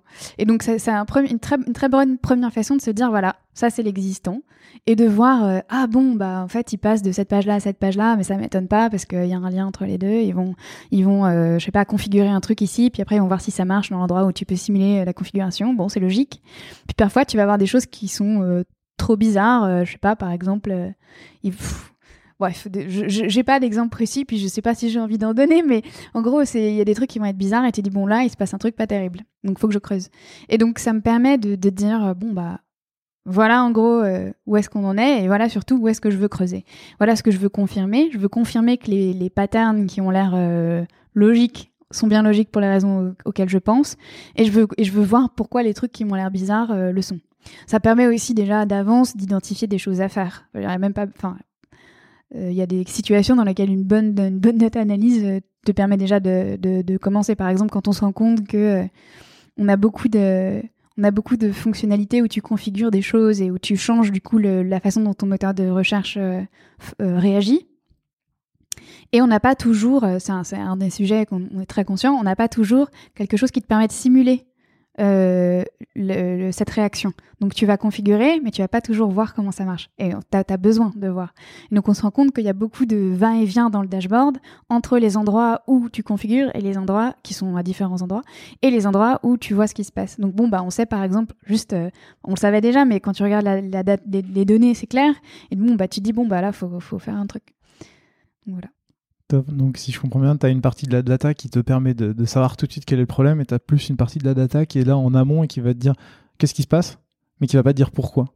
Et, donc, après, c'est là où tu vas plus intervenir dans la, dans la recherche utilisateur. Transition toute trouvée, encore une fois, pour te poser la question de, euh, en fait, qui c'est aux utilisateurs. Parce que, euh, en tant que client, quand tu vas sur un site internet, que tu utilises la recherche, bah, tu es un utilisateur de votre produit, mais j'imagine indirectement qui sont vos utilisateurs? Qui est-ce que tu vas interroger? Donc on a effectivement deux premières catégories d'utilisateurs qu'on pourrait redécouper ensuite.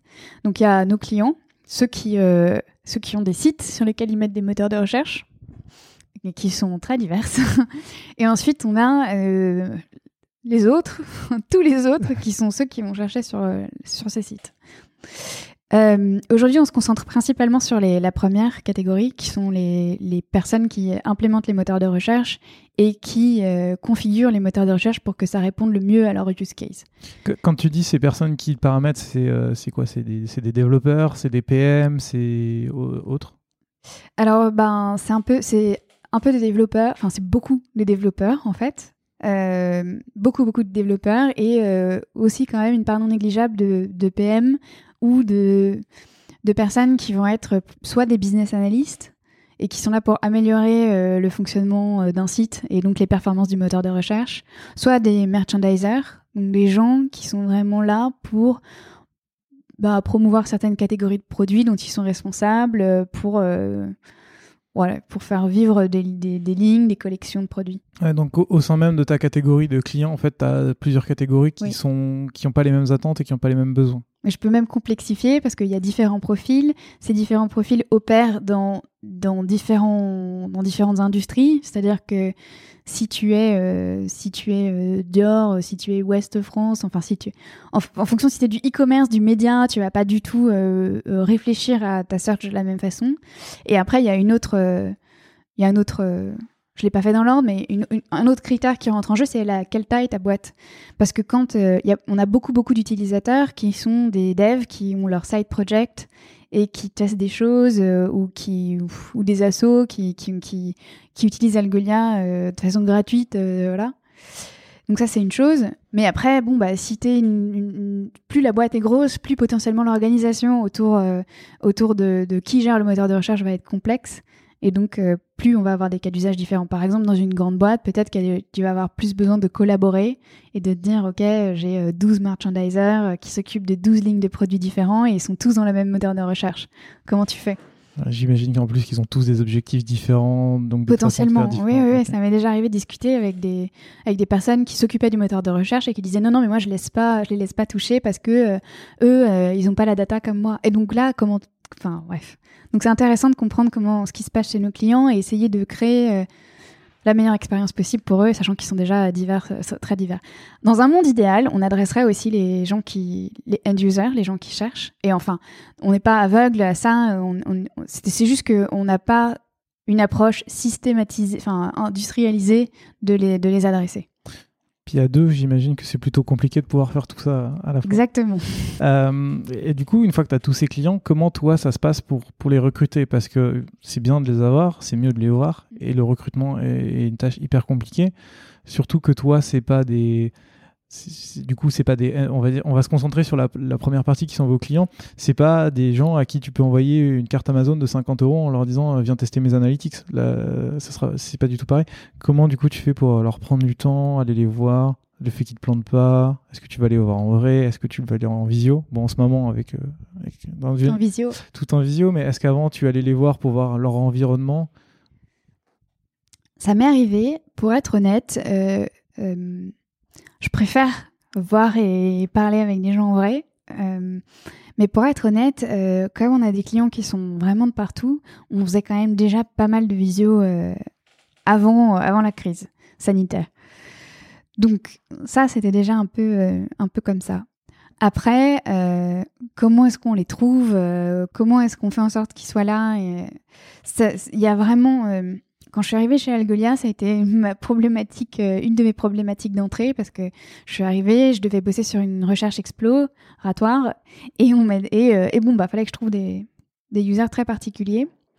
Et en fait, j'ai essayé de développer tout un tas de techniques différentes et, je pense que l'idée de base c'est de se dire ok à qui est-ce que je veux parler et où est-ce qu'ils sont? Et en fonction de ça comment est-ce que je peux euh, est-ce que je peux aller les chercher? Comment est-ce que je peux voilà qu'est-ce que qu'est-ce que comment je fais pour les pour les toucher? Là, je vais pas passer en revue. Euh, J'avais identifié à l'époque une vingtaine de techniques que je pouvais utiliser. Euh, ça allait de, en interne à euh, je, fouille tous les tous les tickets qu'il y a au support pour voir qui a eu le problème sur lequel je bosse. Voilà. Là aujourd'hui, la, la, ce qui marche le mieux, enfin jusqu'à récemment, c'est quand même toujours de de travailler main dans la main avec les CSM, qui sont les personnes qui s'occupent.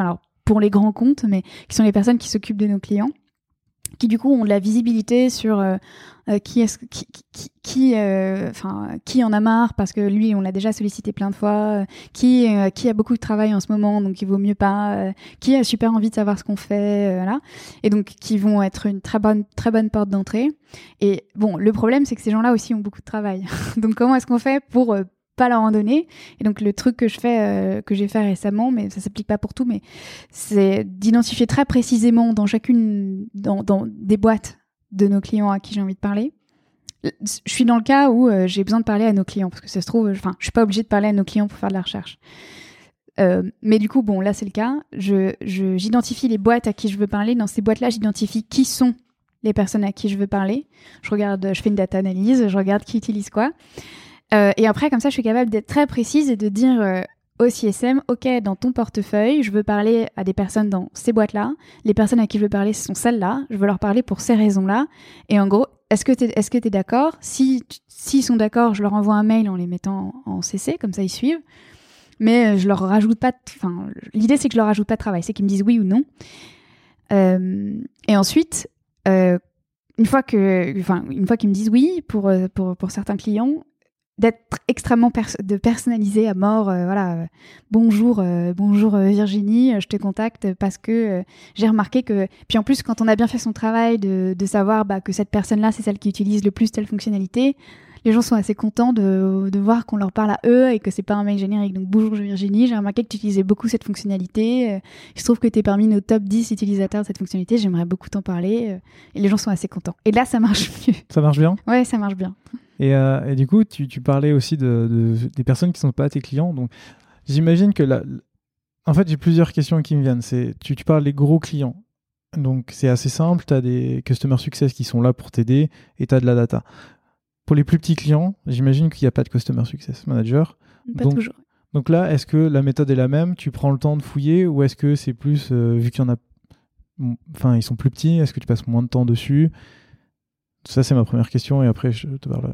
Euh, ça dépend. Enfin, en gros, euh, c'est juste que je ne vais pas passer par un Customer Success Manager, donc je ne suis pas obligée de demander la validation. Euh, mais je m'interdis pas du tout d'aller les voir. Là, je fais, je fais, je, procède un peu de la même façon. Je fais des extracts de, bah, de clients à qui j'ai envie de parler et qui correspondent aux différents critères, aux différents critères que j'ai. Après, euh, peut-être une différence. Peut-être une différence, ce sera que hum, les petits clients, euh, peut-être que j'envoie plus de mails. Enfin, déjà, ils sont plus nombreux. Et donc, euh, j'envoie peut-être des mails de façon plus systématique. donc, j'essaye, j'essaye toujours de, Enfin, je change le nom. Enfin, d'ailleurs, il faudrait que j'automatise tout ça parce que je le fais encore très manuellement. Je me suis fait disputer l'autre jour. Mais enfin, je, je personnalise un minimum. Mais, euh, mais non, j'envoie, j'envoie quand même des mails à tout le monde. Après, euh, dans les petits clients, euh, ça, ça, bon, c'est, marrant de dire petits clients, mais bon, dans les petits clients, on va dire, souvent ils sont moins sollicités. Alors ils répondent, enfin, je dis pas qu'il n'y a, a, pas un taux de réponse supérieur du tout, mais ils sont moins sollicités et puis ils sont du coup, ils peuvent être très contents de discuter avec des gens de chez Algolia, quoi ou de fin de, de, voir qui compte de voir que quelqu'un voilà que quelqu'un s'intéresse à ce qu'ils font mais d'ailleurs entre les, les, les, clients grands comptes et on va dire les, les autres clients euh, comment tu fais est-ce qu'il y a un poids qui existe dans la réponse de tes utilisateurs? Parce que les gros clients dépensent plus d'argent j'imagine que les petits clients. Il y a les gros clients bah, ils ont des customer success managers qui sont là pour les aider alors que les autres non. Euh, est-ce que euh, tu, attribues un poids à certains utilisateurs? Est-ce que euh, tu essayes de bien découper de telle sorte à ce que quand tu fais une feature, ça s'adresse que aux grands ou que aux petits Est-ce que quand ça s'adresse à tout le monde, tu dois essayer de trouver? Comment tu réussis à trouver un équilibre en fait quand tu crées ou quand tu changes quelque chose de telle sorte à ce que ça aille à tout le monde et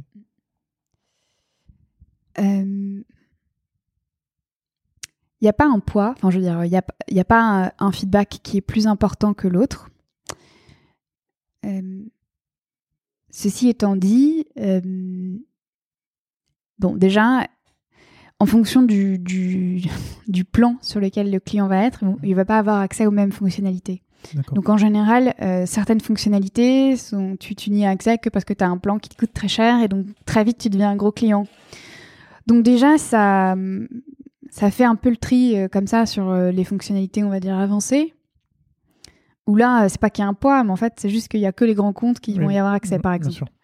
Ensuite, pour le reste, euh, ce que tu dis me fait penser euh, à.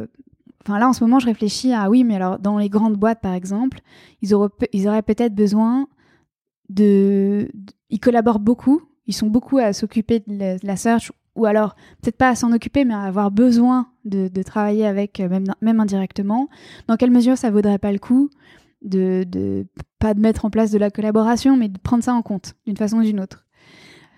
Versus ben, euh, un dev qui fait ça sur un side project, lui, a priori, peut-être qu'il s'en fiche, enfin, faudrait que je vérifie, mais a priori, s'il est, s'il est tout seul à travailler sur son projet, il n'y a pas besoin de, de collaboration. Bon, bah, est-ce que c'est. Enfin, tu vois, après, c'est peut-être pas fondamentalement. Je me suis pas retrouvée confrontée à ça encore, c'est-à-dire des feedbacks qui seraient contradictoires et qui demanderaient des solutions radicalement opposées. J'ai pas eu. Euh, mais je me dis qu'il y aurait une voie, une voie médiane à trouver. Aujourd'hui, non, vraiment. Euh, je, consulte beaucoup les grands comptes parce que euh, j'ai besoin d'avoir du feedback sur certaines features un peu avancées. Et c'est en fait c'est principalement pour ça que, que, je les, que je les contacte. Sinon j'essaye d'éviter parce qu'en fait c'est des gens qui sont super sollicités. Et, et, pour ce qui est du reste, euh, oui, voilà. Non, il n'y a pas. Que c'est une bonne réponse Je ne sais pas s'il y a de bonnes ou de mauvaises réponses. Non, en fait, moi, je te, je te, pose la question parce que, en fait, je pense que ça dépend vraiment du contexte. Mais moi, j'ai déjà eu ce cas de figure où, en fait, euh, c'est euh, le même produit pour tout le monde, mais les gros comptes veulent certaines infos, veulent voir certains trucs, veulent que ça soit organisé d'une autre façon. Puis tu vas les plus petits comptes ou les comptes historiques qui t'ont accompagné depuis toujours. Et eux, en fait, ils ont besoin de complètement à l'opposé. Et en fait, quand tu essayes de fusionner les deux, tu fais bah ça marche pas. Quand tu essayes de faire un truc pour chaque utilisateur, bah, on va dire c'est long à développer. Donc c'est pour ça que je te, je te, pose la question parce que il y a vraiment une question, je pense, une fois que tu as identifié plusieurs utilisateurs, de savoir est-ce que tu fais une, une feature commune ou une feature séparée ou comment tu t'adresses à chaque, à chaque utilisateur je sais pas si c'est euh, très malin ce que je vais dire, mais j'ai l'impression que c'est presque pas mon problème à mon stade. Moi, je suis vraiment en train de découvrir euh, qui fait quoi et qui a besoin de quoi. Mmh. Et non pas que je passe le bébé euh, avec l'eau du bain à la suite, mais ça, ça, me semble être un vrai problème de PM ou de designer, de savoir comment tu fais pour est-ce que du coup, est-ce que tu fais deux, je sais pas, deux produits différents? Est-ce que tu choisis l'un ou l'autre? Alors, je, pense que la recherche doit peu aider et participer à la réflexion, mais euh, comme j'ai pas de, j'ai pas d'exemple à te donner. Là, le truc auquel je pense, c'est ça. Ouais, non, je comprends ton point de vue qui, toi, est d'apporter la, source d'information la plus claire et la plus neutre possible en disant voilà ce dont ils ont besoin, eux, voilà ce dont ils ont besoin. Débrouille-toi. Mais, mais finalement. La question se pose un peu parce que on a typiquement, tu vois, je te, je te deux gros grosses typologies de clients qu'on a, c'est euh, des gens qui travaillent dans les médias et des gens qui travaillent dans le e-commerce. Bon, bah, ils n'ont pas du tout, euh, ils n'ont pas la même approche, ils gèrent pas leur, euh, leur moteur de recherche de la même façon. Comment est-ce qu'on a fait jusqu'à présent? Je sais pas une synthèse? Enfin, je pense que euh, on essaye aussi. Enfin, je pense qu'on est, on est, on est peut-être meilleur sur la partie e-commerce. Donc, je pense que je sais pas, je sais pas si c'était volontaire, mais on a peut-être concentré nos efforts sur cette partie-là. Et là, aujourd'hui, on essaye de mieux prendre en compte euh, les cas, les cas médias. Et donc, ça amènera peut-être euh, à des nouveaux produits. Ou, enfin, je sais, on s'en reparle dans pas longtemps. avec plaisir. Et très très bien. Mais tout à l'heure, tu parlais aussi de, de tous les de tout les personnes qui ne sont pas clientes. Euh, tu parlais de, faire des tests aussi avec ces gens-là.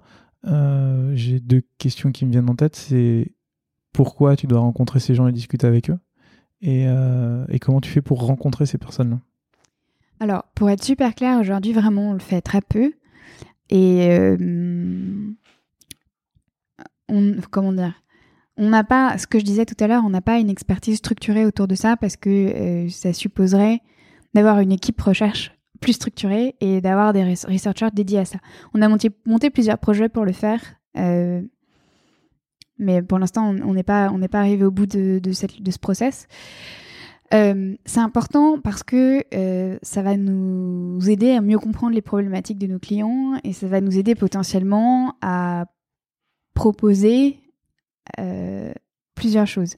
Un, à nos clients, euh, de leur, de leur proposer des configurations qui vont être adaptées un peu, euh, des trucs un peu clés en main, ou d'être capable de leur faire euh, des feedbacks plus facilement sur ce qu'ils doivent mettre en place. Donc c'est des choses comme ça. Et après aussi, bah, nous, essayer d'anticiper un peu certains usages, certaines demandes qui peuvent, qui peuvent remonter et, du coup faire évoluer notre produit dans, dans ce sens-là. Donc je le, je, le, je le vois sous ces deux aspects. Après, bon, c'est ce que je disais. Aujourd'hui, on n'approche pas ça de façon systématique. mais, mais on aimerait beaucoup le faire. Je, comprends tout à fait. Il y, a une question que je voulais te poser sur tout ce qui est utilisateur et, rencontres, etc. C'est. tu, m'as dit tout à l'heure en introduction sur Algolia que vous étiez à peu près partout dans le monde. Donc vous avez des utilisateurs qui parlent plein de langues, qui ont plein d'usages différents en fonction d'où ils sont. Comment tu fais pour euh, concilier aussi le fait que chaque, utilisateur a ses spécificités culturelles? Tu me poses des cols C'est une très bonne question. Euh, aujourd'hui, la façon dont on le fait, et encore une fois, euh, en fait, j'aimerais faire des réponses idéales. Le truc, c'est qu'on est dans des contextes projets et on est dans des contextes d'organisation qui font qu'on fait enfin qu'il faut jouer avec les ressources qu'on nous donne.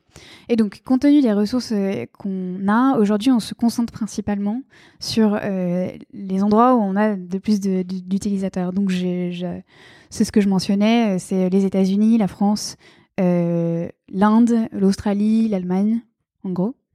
Et après, il y a énormément de pays, mais euh, et donc, comme ça concentre euh, une grosse, grosse, grosse partie de nos utilisateurs, les gens à qui on parle, c'est principalement des gens qui viennent de ces pays-là. Après, on essaye euh, d'ouvrir davantage. Et je sais, par exemple, que surtout quand on a des projets un peu, j'ai envie de dire, plus fondamentaux et plus transverses, c'est-à-dire que si on veut itérer sur telle feature ou si on veut, bon, là, on va, on va se concentrer sur, sur ce qu'on sait faire et sur les gens qu'on connaît bien et qui nous utilisent beaucoup. Mais là, par exemple, on a euh, des projets fondamentaux, c'est des projets, par exemple, comment on pense euh, l'onboarding. C'est des gros projets qui touchent tout le monde. Et là, euh, là, on essaye d'aller creuser plus loin et d'avoir des utilisateurs qui sont vraiment dans toutes les régions géographiques. Mais, mais pour l'instant, la réponse courte, c'est vraiment on se concentre sur nos principaux utilisateurs. Je comprends, c'est encore une question de moyens de, comment vous allouez la ressource et puis euh, la fameuse règle de Pareto de 80-20, là où est-ce que tu passes ton temps pour avoir le plus, le plus Exactement. de Enfin, pour faire le lien avec la question sur les end users, donc ceux qui cherchent sur les moteurs de recherche, c'est aussi la même réflexion euh, à, quelques, à, quelques, à quelques points près, mais euh, dans un, enfin, on a déjà, on s'est déjà appris à rêver de se dire voilà, on va systématiser euh, la, la, collecte de feedback auprès de, des gens qui cherchent. Donc, comment est-ce que les gens cherchent? Et on va quadriller le monde et on va faire par pays ou par continent euh, quelles sont les, les, méthodes de recherche. Et c'est sûr qu'on aura des choses radicalement différentes et folles en fonction si tu regardes comment on cherche en Europe ou en Afrique ou je sais pas en Asie du Sud-Est, il doit y avoir des trucs fous. Mais ça demanderait euh, du coup euh, ouais, un temps fou. un temps fou pour analyser tout ça derrière ensuite. Un temps euh. fou. Mais c'est, c'est, je, trouve ça passionnant de réfléchir à ça. On en a réfléchi à ça une semaine, puis après on est revenu à la réalité. je te comprends. On a beaucoup parlé dans, dans, toute cette conversation de, de bah, justement de ce que tu fais, de ce que tu peux pas faire pour des, des raisons de moyens, de, de comment est structurée l'équipe. J'ai vu qu'il n'y a pas longtemps, tu es passé euh, senior UX researcher. Euh, est-ce que c'est quelque chose qui, change pour toi ton quotidien? Euh, Je pense que oui. Je pense que oui. Alors, est-ce que c'est vrai ou est-ce que c'est dans ma tête? Je ne sais pas. Mais je pense que oui parce que je me sens plus légitime d'aller porter des projets qui ont plus d'impact. Même si ces projets comme ils ont plus d'impact, ils nécessitent plus de ressources et euh, ils sont plus compliqués et, euh, et euh, potentiellement ça, ça, fait bouger. Enfin, c'est pas c'est pas un quick fix quoi. Mm. Donc je me sens plus légitime pour faire ça et je sais pas si on me trouve plus légitime pour le faire, mais j'ai l'impression. Il y a ça. Est-ce qu'il y a autre chose? Après bon ouais non. Et il euh, y, a quelque chose dont on n'a pas parlé, c'est euh, la relation avec euh, ta collègue aux États-Unis. Comment vous faites pour travailler justement ensemble avec euh, cette distance? Est-ce que vous gérez, on va dire, des marchés différents et vous vous débrouillez chacun de, son, de, de votre côté? Toi, tu parlais du testing corner. Comment se passe la relation du testing corner quand tu as quelqu'un qui a SF et qui peut pas venir et qui peut pas avoir? Comment vous faites? Oui. Alors déjà, euh, on voit jamais, mais on enregistre tout, donc en soi, on peut, on peut, s'envoyer euh, des choses, euh, des entretiens ou des, parties de tests qu'on a fait. Je, je, tiens à préciser que j'enregistre la plupart de ce que je fais pour des raisons internes et que c'est pas diffusé à toute la boîte ou quoi, mais c'est vraiment en interne dans l'équipe research, dans l'équipe design ou avec un PM en particulier, on s'autorise à partager parce que c'est important. C'est important de, de, vivre, de vivre le feedback avec les gens qui l'ont dit.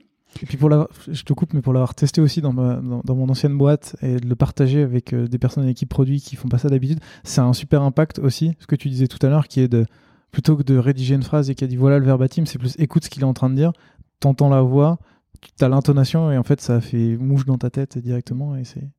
C'est super. Non, non, non, mais je suis d'accord à 100% avec ce que tu viens de dire et c'est super. Alors après, comment est-ce qu'on travaille euh, Ça a beaucoup évolué. Donc, enfin, on n'est que deux, donc on n'a pas, euh, on met pas en place des process euh, pour rien. Donc, ce qui s'est passé, c'est que historiquement, elle avait des squads avec lesquels elle travaillait beaucoup. Et donc, j'ai un peu, je me suis occupée peut-être dans un premier temps des squads pour qui il n'y avait pas le temps. Donc, on s'est un peu réparti des squads. Après, je suis, enfin, comme je me suis beaucoup occupée de toute la partie testing, comme on en a parlé, Marlene, elle s'occupait peut-être plus de, des réflexions euh, long terme, bah, par exemple, euh, euh, essayer de pousser le sujet de comment on adresse les end-users, essayer de... Enfin, ce genre de sujet-là, auquel on a pas mal réfléchi, qu'elle elle, essayait plutôt de pousser. Donc, on, si, si on essaye de faire une distinction, on avait chacune nos squads, on a encore un peu chacune nos squads. Et peut-être que Marlene, elle avait plus des sujets stratégiques, et moi, j'avais plus les sujets comment on gère l'opérationnel et comment est-ce qu'on fait rouler l'opérationnel. Euh, Bon, après, euh, je dis ça, mais ça, l'empêchera. Ça l'a jamais empêché de faire des tests, ça m'a jamais empêché de, faire des recherches exploratoires. Et là, euh, avec l'arrivée de, donc on a récemment un nouveau euh, directeur, donc product design et research. Et donc là, bon, ça va remettre un peu. il est encore en train de, en phase d'observation et de, voir comment est-ce qu'on travaille et voilà. Mais je pense qu'il y a une nouvelle façon de se répartir le travail qui va être mise en place. Très bien. J'avais une dernière question à te poser, mais en fait, on y a probablement répondu tout au long de cette discussion, qui était un peu de connaître les marges de progression sur lesquelles vous alliez travailler pour améliorer la recherche. En fait, à chaque question que je t'ai posée, tu nous as donné les pistes vers lesquelles mm. tu allais t'améliorer. Il y a, parce que tu viens de dire aussi, tu as un nouveau directeur euh, design qui, qui est là.